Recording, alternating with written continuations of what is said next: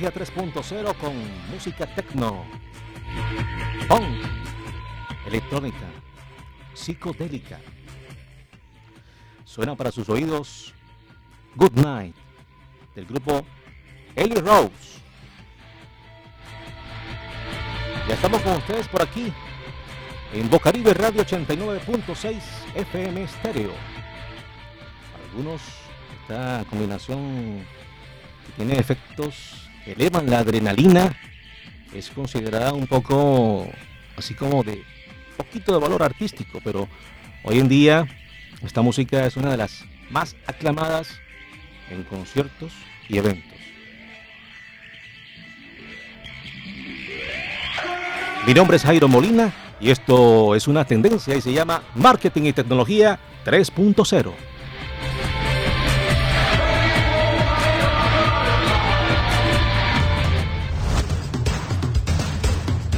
Marketing y Tecnología 3.0, el programa de Voz Caribe 89.6 FM Estéreo, Jairo Molina.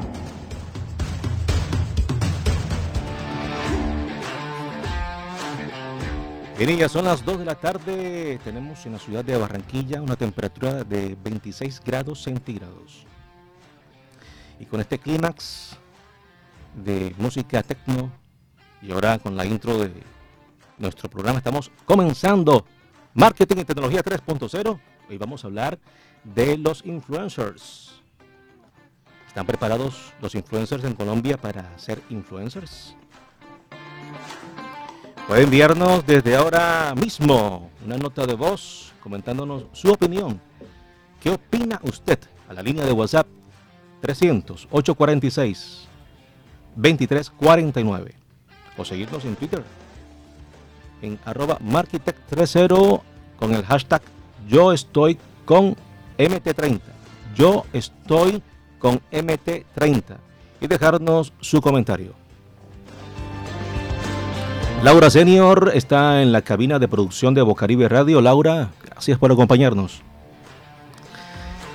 Hoy hemos invitado para hablar acerca de este tema a un apasionado del marketing, a un maestro, magíster en mercadeo. Se trata del profesor Germán Velázquez. Germán, buenas tardes, bienvenido a Marketing y Tecnología 3.0.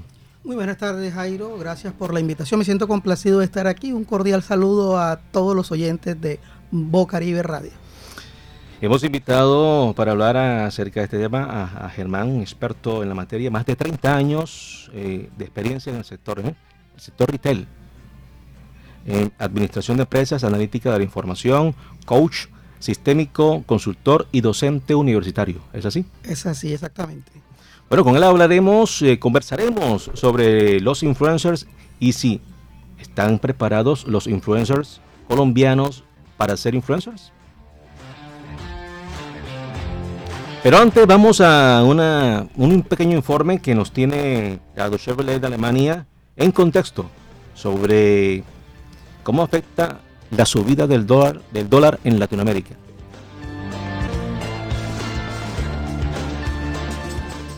El valor del dólar continúa elevándose en todo el mundo. Hasta una moneda fuerte como el euro está sucumbiendo a su poder. Por primera vez en 20 años, el tipo de cambio entre el euro y el dólar llegó a la paridad. Varios países latinoamericanos tienen subidas históricas. Aumenta la inflación y los consumidores son los más afectados. ¿Por qué ha subido tanto el dólar en el mundo? ¿Cuáles son las economías latinoamericanas más afectadas y cuáles parecen ser más resistentes? Acá vamos con el contexto. Uno de los motivos de la apreciación del dólar en todo el mundo es la subida de los tipos de interés por parte de la Reserva Federal de Estados Unidos. Desde marzo, la Fed viene subiendo agresivamente los tipos de interés para controlar la inflación del país. En junio, anunció el mayor aumento en casi 30 años, un alza de 0,75 puntos. Debido a la incertidumbre global que está provocando la guerra en Ucrania, los inversionistas ven al dólar como la moneda más segura. El billete verde se consolida como el activo refugio por excelencia. Si los inversores anticipan que pueda haber un escenario de recesión en el corto plazo, lo que van a hacer y lo que sabemos de la historia es que van a buscar eh, mercados más seguros donde refugiarse. y típicamente Estados Unidos es uno de esos mercados. En lo que va del año, las monedas de algunas economías latinoamericanas se han apreciado, pero la mayoría ha sufrido fuertes caídas frente al dólar. Todo lo que se comercia en el mundo está en dólar, ¿no? Entonces, si un país depende más de compras del exterior, no sé, puede ser insumos, alimentos, materia prima, pues va a tener que demandar eh, más dólares eh, respecto a, su moneda y eso hace que eh, su moneda pierda valor frente al dólar. ¿no? Otro factor es el endeudamiento. Argentina es un claro ejemplo. Uno es esta dependencia de dólares frescos para poder cumplir con sus vencimientos de deuda. Eh, y la otra es que el gobierno se financia básicamente imprimiendo dinero, ¿no?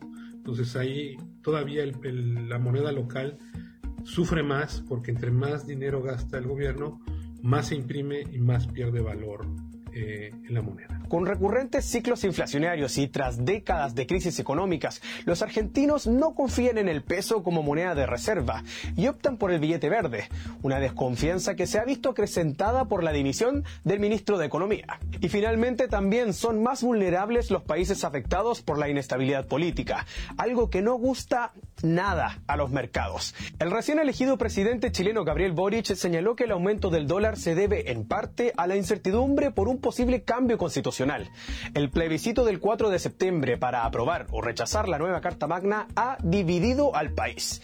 Muchos quieren un cambio social, pero otros desconfían de la propuesta. Pero en el caso de Chile hay otras causas. En el caso de Chile, casi el 60% de las exportaciones están relacionadas al cobre, ya sea al cobre o a sus productos derivados. Y el cobre ha, ha sido uno de los commodities más afectados este año en, una pérdida de su valor. Esto tiene que ver con varios elementos, creo que el principal es China. En China todavía hay restricciones importantes por el COVID, ciudades que no están funcionando, industrias que no están funcionando a plena capacidad y China es la principal demanda global de cobre. ¡Tu presidente! Un día después del triunfo electoral de Gustavo Petro, el candidato de izquierda, el índice de la bolsa colombiana se desplomó. Su discurso contra la industria extractiva y su propuesta de suspender los nuevos contratos de explotación de hidrocarburos provocó el temor entre los inversionistas. Es percibido como eh, enemigo de los mercados o con ideas que no son ortodoxas. Eh, entonces hay una, una, percepción de mayor riesgo y parecido con, con Chile, pero quizá en menor medida es eh, el, hecho de que también depende del petróleo y ahora el, precio del petróleo pues ha estado eh, bajando y eso le ha, le ha afectado eh, en el valor de su moneda. Perú resiste de momento la subida vertiginosa del dólar, a pesar de los terremotos políticos. Cuatro presidentes en cuatro años y el actual investigado por tráfico de influencias. Es un caso bastante peculiar, porque ahí la, la, inestabilidad política nunca llega a contaminar de manera fuerte en, en los mercados financieros. El choque inflacionario ha sido relativamente eh, eh, controlado por el Banco Central, no ha tenido que subir tanto la tasa, entonces yo creo que también el Banco Central ha tenido bastante credibilidad eh, en ese aislamiento del ruido político y geopolítico, digamos, de, lo que está sucediendo en, en el resto del mundo. El Banco Central trabaja con la llamada flotación sucia. Compra dólares cuando el tipo de cambio baja y los vende cuando suben. Además, tiene más reservas en dólares que otros países de la región. Dos factores que han protegido el sol. Con cada situación de crisis también hay oportunidades, pero solo para algunos, en este caso los exportadores netos. El peso uruguayo es la moneda más fuerte de la región. En lo que va del año se ha apreciado más del 10% frente al dólar. Y el caso de Uruguay, que sería el otro extremo, tiene una matriz de exportación basada en alimentos, ¿no? productos agropecuarios. Y esos son productos que han visto un aumento en su precio, en parte derivado de la crisis eh, derivada de la guerra en Ucrania. Una situación similar ocurre en Brasil. Es productor de commodities e ingresa dólares con las exportaciones. Además, la apreciación del real se ha visto impulsada por la acción del Banco Central, que ha subido los tipos de interés en poco más de un año del 2% a más del 13%. La subida del dólar parece imparable mientras no se mejoren factores internos como la coyuntura política y económica de cada país y mientras no se resuelva la guerra en Ucrania.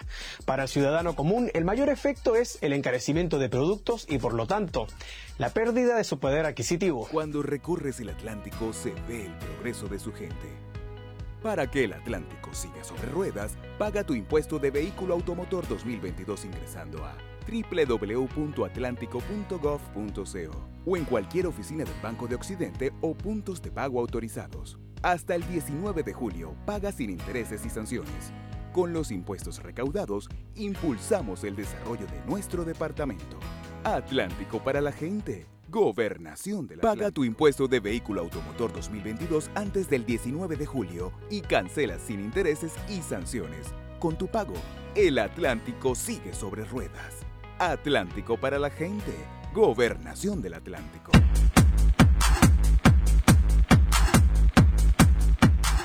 Bien, este tema hoy es, ¿están preparados los influencers en Colombia para ser influencers? Ayer estuvimos en, la inauguración de Expogar en Barranquilla y aprovechamos para preguntarle a algunos emprendedores qué opinaban de los influencers sobre su tarea y si les parecía que estaban haciendo una buena labor aquí en Colombia. Escuchemos qué fue lo que nos dijeron el equipo de Caribbean Deck Home. Alexa estoy aquí con la empresa Cari Vende Home y siento que los influencers en Colombia depende de qué influencer es porque también está el concepto de que todo el mundo puede ser influencer y es un trabajo, digamos, fácil crear contenido y hablar con la gente y tener interacción, pero siento que eso tiene su ciencia y cada persona lo sabe hacer a su manera. También depende mucho del estilo de contenido que comparta la persona. Siento que para mi marca, por ejemplo, Vende Home, tiene que ser una persona que muestre mucho también su ambiente familiar, su ambiente de casa, un lugar que pues cree su hogar para que digamos llegue a la audiencia que yo deseo, que son personas que les guste decorar su mesa, armar un ambiente cómodo y reunir a toda su familia, amigos, lo que quieran en un lugar para compartir todos juntos. Sí, yo siento que en Colombia hay buenos influencers que sí cumplen su papel y logran un buen mensaje que transmiten y crean la conexión que desean con la audiencia. Hola, yo soy Nur Rada Vendek, eh, soy de la marca Cari Vendek Home. Eh, creo que una gran parte sí puede estar preparado para ser influencer. Yo creo que cuando hablamos de influencers hablamos de llegar como a las masas, de influenciar a la gente y digamos que es un trabajo donde uno tiene que ser consciente de lo que está compartiendo y además de que esté agregando contenido de valor y no sea contenido aleatorio. ¿En qué sentido? De que la gente se deja influenciar. Entonces de pronto es muy peligroso que te estés influenciando acerca de un tema del que de pronto no está informado y son casos que han habido, que pueden haber y que van a seguir pues existiendo en este en este medio. No es algo que digamos que podemos evitar, pero sí es bueno este tipo de preguntas porque ayudan a generar conciencia acerca de qué es lo que están compartiendo, qué es lo que tú compartes en redes sociales.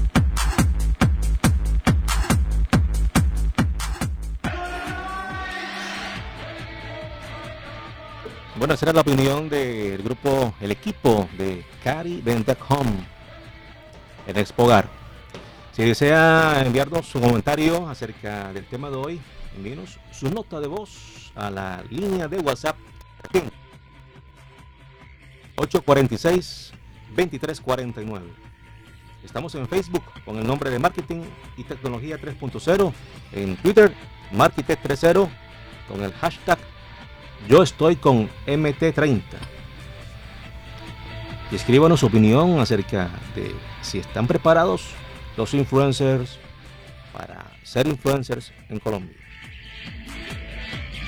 Para este fin de semana recomendamos una película y bueno, como todos los fines de semana, todos los sábados recomendamos un film.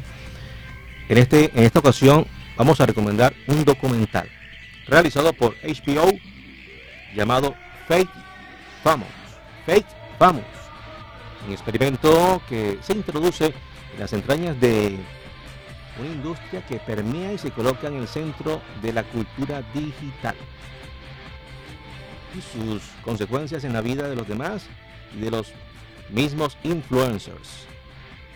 Escuchemos el trailer, no lo encontré en español. En español vamos a escucharlo en inglés. Fake, vamos. Do you want to be famous? Yes. Yes. Absolutely.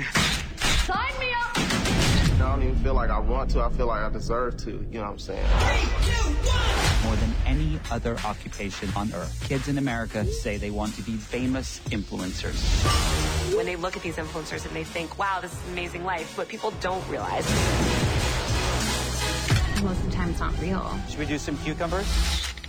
I love it. What is that number of how many followers you have, actual fame? We want to do an experiment to see if we can take some random people and make them fake famous. Online, you can pretty much buy anything you want, including fake friends. There are hundreds of millions of them blending in online, and most people can't tell them apart from you and me. My Instagram is crazy. The more fake accounts you buy, the more fake likes and comments you need on your posts. So exhausting. It's very competitive. I take like anti-anxiety pills, but I mean, who doesn't? Will their life change for the better? We've got a lot of followers, so I'm getting some free stuff. Or are there unintended consequences for the worse? I want to be famous for being me. You want to be famous for being you? People take Instagram too seriously, and I wish I could make my Instagram bio, please don't take this seriously. There's so much that goes into portraying something that's not really there. It's a complete circus. Cuando recorres el Atlántico se ve el progreso de su gente. Para que el Atlántico siga sobre ruedas, paga tu impuesto de vehículo automotor 2022 ingresando a www.atlántico.gov.co o en cualquier oficina del Banco de Occidente o puntos de pago autorizados. Hasta el 19 de julio, paga sin intereses y sanciones. Con los impuestos recaudados, impulsamos el desarrollo de nuestro departamento. Atlántico para la gente. Gobernación del Paga tu impuesto de vehículo automotor 2022 antes del 19 de julio y cancela sin intereses y sanciones. Con tu pago, el Atlántico sigue sobre ruedas. Atlántico para la gente. Gobernación del Atlántico. Germán, esa era nuestra recomendación para el fin de semana del documental de Fake Famous. ¿Qué película nos recomienda usted como para entrar en materia de esto de los influencers y que nos pueda dar una luz? Bueno, el documental me parece muy interesante y pienso que ese es conveniente para que los eh, oyentes puedan orientarse con respecto al tema. Bueno, eh, nuestro tema, ya saben, ¿están preparados los influencers en Colombia para ser influencers? Escuchemos un audio más de la CEO de Punto Arena Home, a quien también abordamos ayer en Expogar. Punto Arena Home, Laura Borges. Claro, las redes sociales, claro que sirven. Realmente eh, puede ser como un 50% de las ventas provienen de redes sociales en, nuestro, en nuestra parte. Influencer no, pero sí pagamos publicidad por redes sociales. Mm, para que conozcan el producto, sí. Creo que no, no, no, no, siempre generan ventas, pero sí es bueno trabajar con ellos porque sí, sí hacen que el producto se dé a conocer. Bueno, será la CEO de Punto Arena Home. Sin más preámbulos, vamos entonces a la temática del día de hoy. Ya sabe, colóquese cómodo, atento, nota y vamos a ello en uno, dos, tres. Hemos invitado a un experto en marketing, maestro magister en mercadeo. Está con nosotros el profesor Germán Velázquez, en Marketing y Tecnología 3.0. Germán, bienvenido nuevamente a Marketing. Muchas gracias, eh, gracias por la invitación, como lo dijimos al comienzo. Eh, complacido de estar aquí con ustedes. Un saludo muy cordial a los oyentes de Voz Caribe Radio. Bueno, ¿están o no están preparados los influencers en Colombia? Bueno, vamos a desarrollar el tema comenzando primero eh, diciendo que el mundo realmente se está moviendo a través de las redes sociales.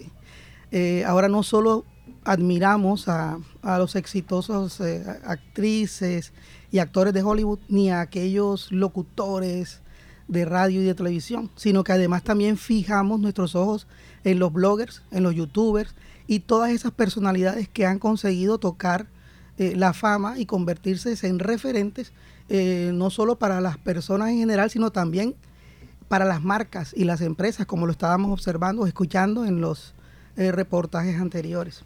Fíjate que para entrar un poco en este tema, me gustaría compartir con ustedes una historia vista recientemente en Instagram de un influencer muy conocido.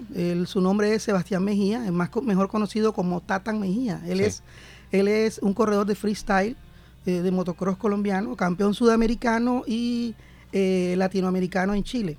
Eh, es uno de los deportistas más destacados en su disciplina. Él cuenta con más de 2 millones de seguidores en su cuenta y en una reciente historia publicó em, un mensaje dirigido a los niños. Decía que él iba caminando por la calle y encontró a un niño que le dijo, chévere, Tatan, a mí yo te admiro, me gustaría ser como tú. Y él le preguntó, ah, ¿te gustan las motos? Y el chico le dijo, no, no, las motos no me gustan, es que yo quiero ser influencer. O sea, él está influenciando al niño no con el tema, sino con esa calidad de influenciador. Entonces esta frase dice Tatán que lo motivó a sentarse a pensar el significado real del influenciador. ¿Cuál sería la respuesta apropiada para los niños que, plan, que planean convertirse en influenciadores? ¿Sí? Entonces la pregunta que surge realmente es, ¿qué es realmente un influenciador? Correcto. ¿Qué es realmente un influenciador? Entonces el término hasta el momento se ha malversado, ¿sí? ha tenido un mal uso, pero el concepto se refiere básicamente a una persona con influencia ¿sí? sobre grupos de otras personas que tengan intereses similares. Pero lamentablemente esto se ha convertido en personas con muchos seguidores, lo que no quiere decir que eh, eso sea una persona con mucha referencia. ¿sí? Entonces, un influencer es una persona que cuenta, que debe contar con cierta credibilidad sobre un tema concreto, específico, y por su presencia e influencia en las redes sociales puede llegar a convertirse en un prescriptor interesante para una marca. Sabemos que los clientes tienen diferentes roles para las marcas. En el marketing podemos hablar del usuario, del consumidor, pero para, es más importante para las marcas eh, aquellas personas que ejercen influencia y mucho más aquel que puede prescribir, ¿sí? que puede decir hay que utilizar este producto. desde ese punto de vista es más importante convertirse en eh, prescriptor e influenciador antes que una persona que tenga solamente miles y millones de seguidores. Eh, Germán, ¿a partir de qué momento una persona se convierte en un influencer o pasa esa, esa línea delgada para ser un timo o un fiasco? Bueno, eh, desde el punto de vista de las marcas, las marcas tienen unos parámetros para considerar a sus influencers y para contratarlos. Eh, personas que tengan una infinidad de seguidores, una cantidad significativa de seguidores en las redes, más esto no es el único filtro que ellos tienen en cuenta. Uno de los filtros más importantes es la calidad de esos seguidores, si realmente esos seguidores pueden ser eh, importantes para la marca. Nosotros, como influenciados desde este punto de vista, podemos tomar ese mismo esquema para decir, hombre, esta persona se convierte en un influencer en la medida en que adquiere credibilidad, cuando tiene un conocimiento idóneo eh, sobre una materia específica y comienza, digamos, a compartir esos conocimientos con una calidad, digamos, con un, con un profesionalismo ejerciendo esas prescripciones y esa influencia para el uso de productos o para los comportamientos específicos. Bueno, se ha escuchado, bueno, en los últimos, en los últimos días que en Europa varios países han tomado eh, medidas en torno a esto de exigirle a los influencers y a los generadores de contenido, eh, exigirles normativas eh, que cumplan ciertos parámetros en cuanto a su labor. China se une a esto hace una semana aproximadamente. China emitió a través del Ministerio de Cultura que los influencers y generadores de contenido deberían estar eh, académicamente preparados para emitir un concepto de acuerdo a, la actividad que ellos vengan desarrollando.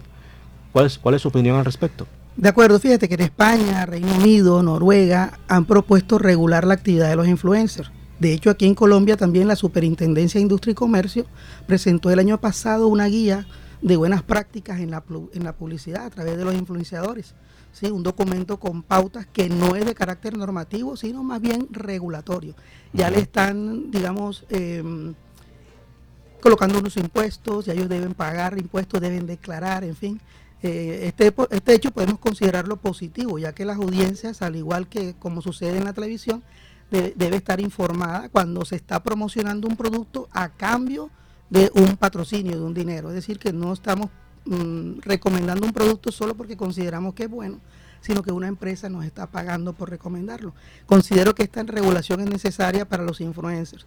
En el caso de la China, este gobierno recientemente restringió a, los creadores de contenido digital a no hablar de ciertos temas, ¿sí? a menos que tengan la preparación y la certificación apropiada.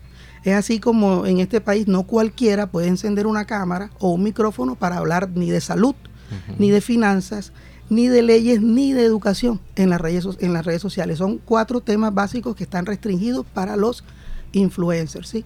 Esas nuevas normas exigen que estas personas creadoras de contenido digital tengan, aparte de lo que ya habíamos comentado, un tono adecuado en términos políticos y en China eh, pretenden que resalten también los valores del socialismo. Podemos en este caso decir que es una decisión solo de tipo político, pero no lo es tanto, porque hay que tener en cuenta la cultura de ese país. En primer lugar, en China se valora mucho la meritocracia. Ese es un principio muy importante que ellos tienen desde hace siglos. ¿sí? Hablar por hablar en esa cultura no está bien visto como en estos, en estos países eh, occidentales. Entonces ellos le dan mucha importancia a la formación, a la experiencia. O sea que si una persona habla en redes sociales dando consejos de finanzas, de salud y de los temas que, que habíamos mencionado anteriormente, ellos siempre preguntan si esa persona está calificada, está cualificada, certificada para ello. Y si no lo está, se lo enrostran, le dicen, no, espérate un momento, tú no estás capacitado. Entonces, se puede decir que están realizando una autocensura. Podemos pensar que la orden viene de arriba, del gobierno. Pero, eh, sí, pero resulta que eso es, digamos, una reacción de lo que la cultura y el pueblo exige. ¿sí? Prácticamente la presión para que se regule viene de abajo. Es decir, los padres en la China son, digamos, más eh, celosos con la información que le llega a sus hijos y a sus jóvenes. Eh, ir, hacen esa regulación de manera natural y el gobierno, entiendo que se ha visto obligado a regular.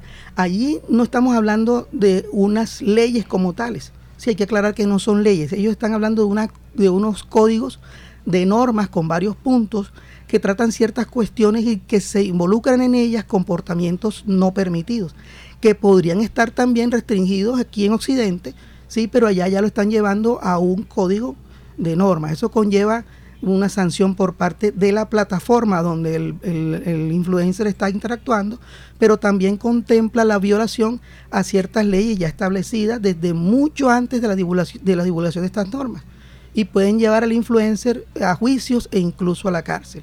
Digamos que aquí en Colombia eh, también se maneja un, esquema similar. Eso de las injurias, de las calumnias en redes sociales llevan a las personas, si son influencers conocidos, a juicios en la fiscalía y a conciliaciones para que tú te retractes cuando has hecho algo por el estilo. Vemos casos recientes de personas que son influyentes en el ámbito político. Sí, no sé si conoces que el caso del señor Polo Polo, que recientemente acaba de recuperar su curul en, la Cámara de Representantes. Sí, él está también inmerso en un eh, proceso en la Fiscalía por injuria y calumnia para la, hacia la, la vicepresidenta electa. Entonces, digamos que en Colombia hay un esquema similar al que hay en China para ciertos aspectos en los cuales la cultura y la tradición nos dicen, bueno, tú, puedes actuar en redes sociales, si no eres muy conocido, puedes hacer algunas cosas y no va a pasar nada, pero en la medida que ya te vas dando a conocer y que ya en el país tú tienes un reconocimiento, tienes que moderarte un poco en la forma como te expresas, ¿sí? Entonces, igual que aquí en la China, existe la libertad de expresión. A nosotros nos llegan eh, mensajes de que la China no, que está muy restringido, allá también existe la libertad de expresión, pero también sabemos que existen algunos temas sensibles. Igual que aquí, como lo decía, no podemos injuriar ni calumniar a personajes de la alta política y lo puedes hacer si no eres muy conocido, pero en la medida que tienes visibilidad tienes que moderarte. Germán, eh, por aquí de pronto alguien podría decir, no, este, tenemos libertad de expresión y se está coartando, pero aquí cabe eso. Yo diría que no se está coartando, simplemente se, se está regulando para que tú te expreses y lo puedes hacer ante cualquier tema en un tono moderado. Es decir, guardando el respeto. Fíjate que Twitter se ha convertido en una red social de guerra. Prácticamente, si, si, si, si, tú sigues eh, la política, por ejemplo, ahí te das cuenta que muchos influencers y muchas personas que tienen muchos seguidores están haciendo comentarios tendenciosos y si son de oposición, eh, hay ataques que a veces rayan lo personal. Entonces tú puedes atacar ideas mm, de una manera moderada y de esa forma puedes mantenerte y mantener un, digamos, una sensación de que todo está bajo control. Eh, esperemos que no tengamos que regular en profundidad como lo está haciendo la China, pero si es necesario, ojalá se haga. Bueno, este, lo que aquí se está jugando o lo que se está proponiendo eh, ciertos países de Europa y China es que los influencers tengan una formación académica en la actividad que vienen desempeñando. Eso es lo que se está jugando. De acuerdo, y es importante que se haga, es decir, que no toda persona se coloque una bata, por ejemplo, y aparezca en, en, una red social dando recomendaciones sobre medicina, sobre alimentos, eh, si no está capacitada, porque puede generar muchos problemas a la sociedad. Bueno, ya aquí el gobierno colombiano eh, ha advertido a los generadores de contenido que deben pagar impuestos, pero esto alguna vez lo vamos a tener aquí de, de que se le exija a los influencers tener un certificado. Bueno, en la medida en que China eh, promueva esas restricciones, y fíjate que ya algunos países de Europa, de la Unión Europea, lo están haciendo, yo creo que eso se puede extender a todo el mundo. Y pienso que sería algo saludable, algo sano. ¿sí? De hecho, fíjate que en China y en Europa hay un proyecto un proyecto de norma, todavía está en borrador, y es eh, uno en el cual cuando tú inscribes una cuenta en una red social, llámese Twitter o llámese Instagram, debes colocar tu documento de identidad, por lo menos. Y adicional al documento de identidad, eh, tu certificado de idoneidad y suficiencia sobre el tema que tú te vas a especializar. Esto podría uno decir, bueno, ahí están violando mi intimidad, pero tiene algo saludable, en el sentido de que si tú entras a una red social, con un seudónimo. ¿sí? Mucha gente bajo un seudónimo se vuelve muy valiente y hace y deshace, ¿verdad? Entonces, teniendo, eh, obviamente que no va a aparecer dentro de tus publicaciones, no va a aparecer tu documento de identidad, pero en el caso de que alguien tenga que eh, reclamarle a Pepito Pérez como seudónimo, que es Germán Velázquez, sepa, la red social puede tomar medidas contra Germán Velázquez y no como ahora que cualquier persona hace o eh, crea una cuenta en una red con seudónimos y hace lo que quiere, se desaparece y abre luego otra, en fin, eso que están haciendo está regulado en este momento o es un borrador de regulación en Europa y en la China. Germán, en el, eh, en el documental de HBO se habla de los bots, eso de la compra de los comentarios, la compra de los eh, seguidores y que algunos influencers hacen uso de eso. Hay, como especie de una trampita ahí. Este, ¿Qué opina de eso? Obviamente eso no es saludable ni para las marcas ni para los eh, usuarios, porque estamos engañando al público. Fíjate que decíamos al principio que uno de los filtros para que una marca considere a un influencer como apto para que promocione su producto o servicio es que tenga muchos seguidores, pero a la vez filtran cuáles son esos seguidores. Y nosotros debemos hacer lo mismo. Es decir, como usuarios de las redes sociales, eh, analizar, hombre, esta persona está diciendo algo importante, interesante para mí o para mi comunidad, pero antes de duplicar la información, antes de repetirla, antes de compartirla, yo primero hago ese filtro. Verifico qué seguidores tienen, cuál es la calidad de los seguidores, cuál es la idoneidad del, del, del, del personaje, ¿sí? Hay muchos recursos para hacerlo, buscando en, la misma red, en internet, cuál es la trayectoria del funcionario, del tipo que está, que está emitiendo el concepto, y tomarlo como válido o no. Es decir, lo mismo que hacen las marcas para filtrar a un influencer y contratarlo, podemos hacer nosotros. Nosotros lo debemos hacer. Mis, mis, sobrinas, eh, tengo dos sobrinas, una está entre 5 y la otra, eh, bueno, están, las dos están entre 5 y 13 años. Eh, y siguen en YouTube a, influencers, eh, niños, y, ellos muestran sus juguetes, los lugares donde van, en fin. Eh, Pero hay un momento, por ejemplo, en los cumpleaños y en Navidad, piden los regalos que ven en, en, estos pequeños influencers. Es una estrategia también, ¿no? Una estrategia de consumo. Sí, y fíjate que hay una de las normas que están promoviendo en China, es esa, el control eh, a la, digamos, a la veracidad de la información y a que el influencer no lo haga solo para que exista un alto consumo, sino un consumo regulado. ¿sí?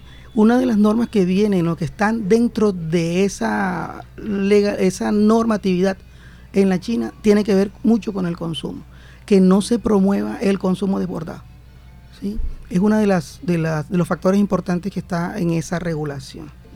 Bueno, alguien me decía hace poquito, Jairo, ¿tú por qué no hablas acerca de, de la mujer araña?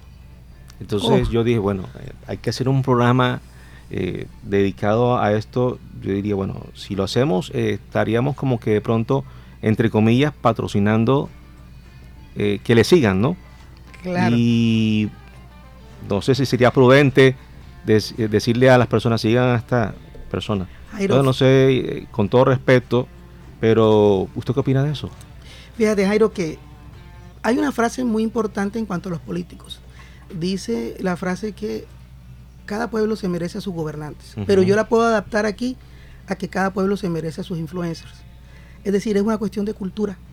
Eh, el hecho de que estemos siguiendo a EPA Colombia, a la Liendra y a quien tú acabas de mencionar, eh, la, mujer araña, por los escándalos, más que todo, no por la influencia positiva que ellos generan a la sociedad, está demostrando un poco la cultura que nosotros tenemos hacia eh, esos escándalos que estamos dando la importancia a ese tipo de personas.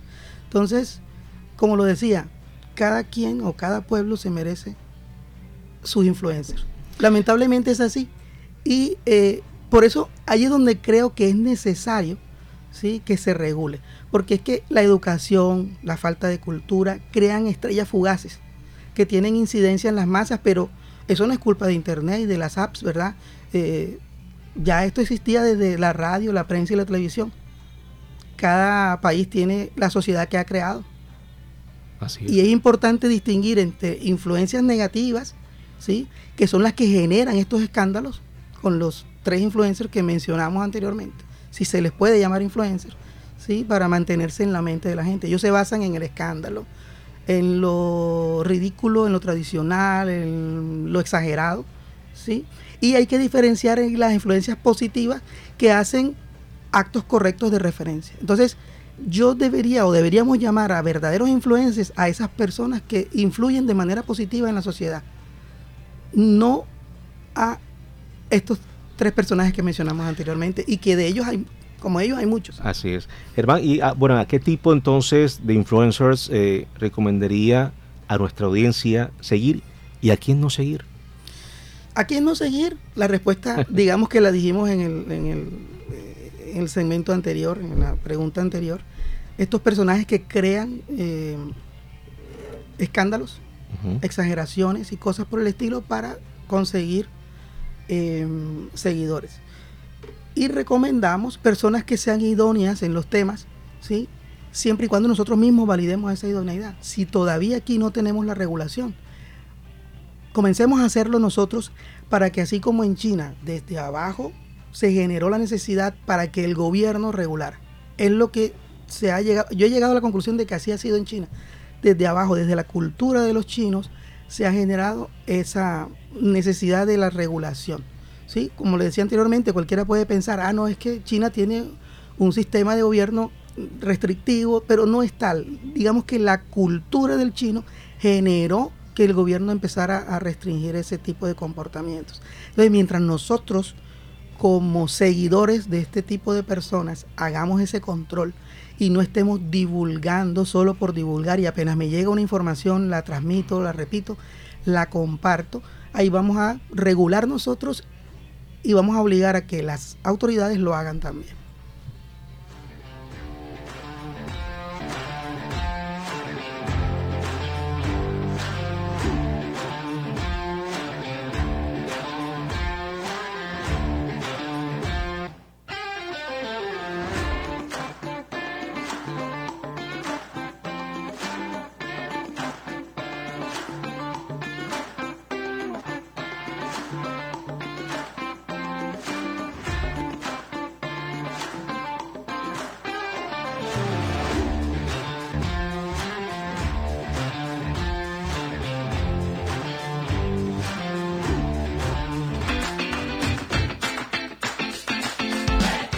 Marketing y tecnología 3.0. Los tips.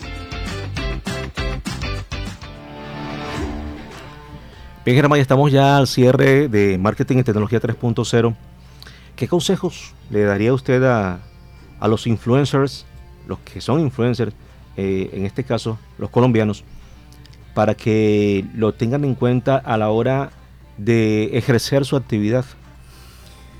Que se autocensuren, que se autorregulen, ¿sí? para evitar que el gobierno y las, las, entidades lleguen al extremo de censurarlos y regularlos. ¿sí? Eh, busquemos que los creadores de contenido sean reconocidos también como empresarios. Ellos al final no son más que empresarios que están trabajando esa comunicación y que están lucrándose con eso.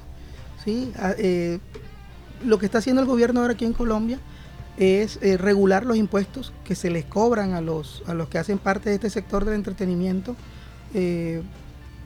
con el objetivo de que no generen impactos negativos. ¿sí? Yo pienso que esa regulación hace que no se generen impactos negativos. Cuando ya tú estás registrado en una agremiación, ¿verdad? Y creo que aquí eh, se, está, se está generando ya la agremiación de, influenciadores. En Medellín tengo entendido que hace unos meses eh, empezó a, gestarse la agremiación de influenciadores. Entonces, en la medida en que los influenciadores se eh, involucren en esa agremiación, van a ser mucho más reconocidos. Así que ellos se agremien y que eh, hagan estas prácticas como algo rutinario, que sea algo de norma, de ley, para que ellos no infrinjan y no transgredan algunas de las normas que ya están constituidas y evitar que tengan que emitir unas nuevas para restringirlos más. Entonces, Germán, autorregulen, que se autorregulen, que se autocensuren y que sean empresarios. Que sean empresarios y que en la medida de lo posible se agremien. Ojalá se agremien lo más pronto posible. Esa unión hace una fuerza que puede llevarlos a superarse un poco más. Perfecto. Bueno, y unos tips finales, unos tips finales eh, a quienes aspiren en algún momento de su vida, como usted dijo al principio, que quieran convertirse en influencers bueno, se le recomienda a todos aquellos que quieran dedicarse o que se dediquen al marketing digital y a las marcas, investigar si realmente existe una comunidad involucrada eh, con el contenido del influencer y si esa persona es realmente auténtica, ¿verdad? Tanto para los influencers como para los seguidores son estas recomendaciones. Eh, el consumidor debe ser más crítico, debe definir si quiere escándalos o si quiere contenido de valor, ¿sí? Debe elegir, mm, el usuario debe elegir nosotros no, como influenciadores, no vamos a decirle qué es lo mejor y qué es lo peor. ¿sí? Está en manos de cada uno evaluar el contenido que consume o el que consumen sus hijos o las personas que uno tiene a cargo en internet y en las redes sociales. ¿sí? La clave está en ser selectivos, más selectivos. Hay que tomarse tiempo para pensar a quién sigo y por qué lo hago. Perfecto, ese es el consejo del profesor Germán Velázquez para quienes en algún momento deseen ser influencers.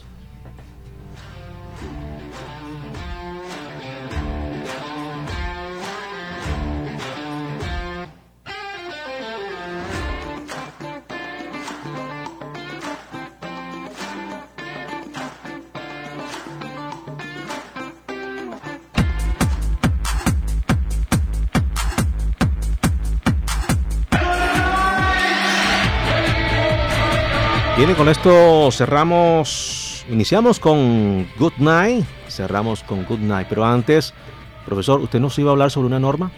Sí, eh, eh, eh, en borrador existe una norma también, y yo creo que ya en China está implementada, y es el hecho de que tú puedes bloquear el funcionamiento del algoritmo para que las redes sociales no te ataquen con información basada en tus datos personales. Mm. ¿sí? Es mm. una opción que tú tienes en estos países, que posiblemente acá también la vamos a tener, y para que sea opcional, que las marcas empiecen a atacarte con, información o que, y eres tú quien lo decide.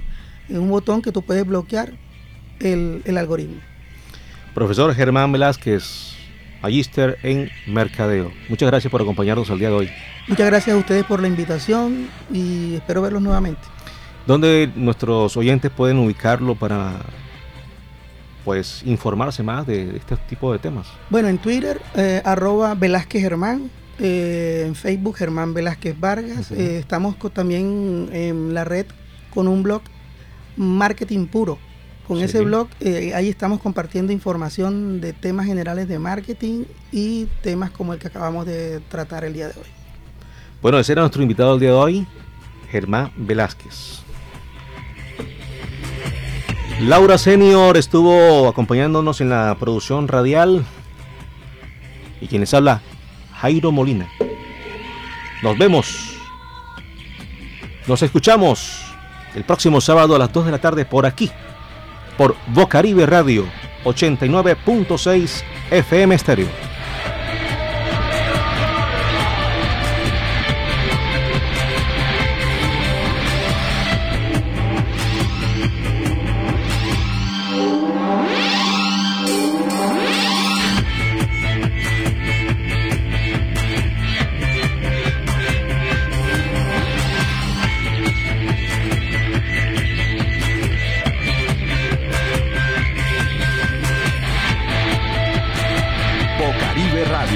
89.6 FM.